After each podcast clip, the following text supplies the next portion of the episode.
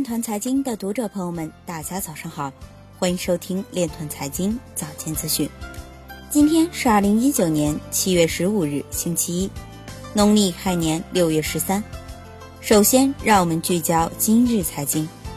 因高额交易费用和网络拥堵，南非最大支付网关七月二十日后不再支持比特币支付。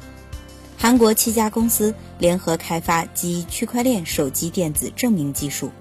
华夏银行行长张建华表示，传统银行业技术开放包括未来发展需要区块链等技术。四川省科技厅与香港城市大学签署合作，将在川成立区块链商务创新中心。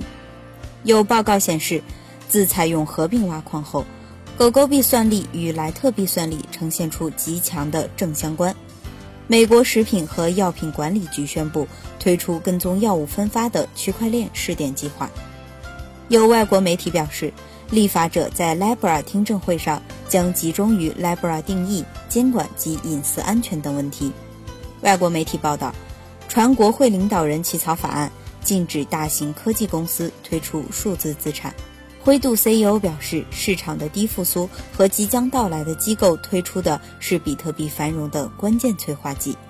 孙雨晨表示，不会说服巴菲特相信加密货币、区块链都是好的，只希望他能了解这项技术的潜力。今日财经就到这里，下面我们来聊一聊关于区块链的那些事儿。据新浪财经报道，七月十三日。由中国金融四十人论坛和金融城主办的第四届全球金融科技北京峰会在北京举行。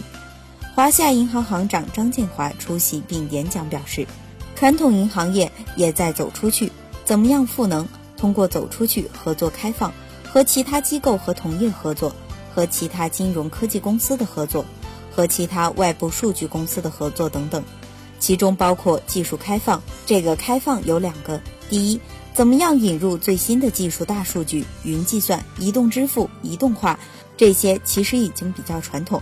下一步未来发展，大家知道的比较多，人工智能、区块链技术，这些其实应用也很多。我们现在开始在尝试。以上就是今天链团财经早间资讯的全部内容，感谢您的关注与支持，祝您生活愉快，我们明天再见。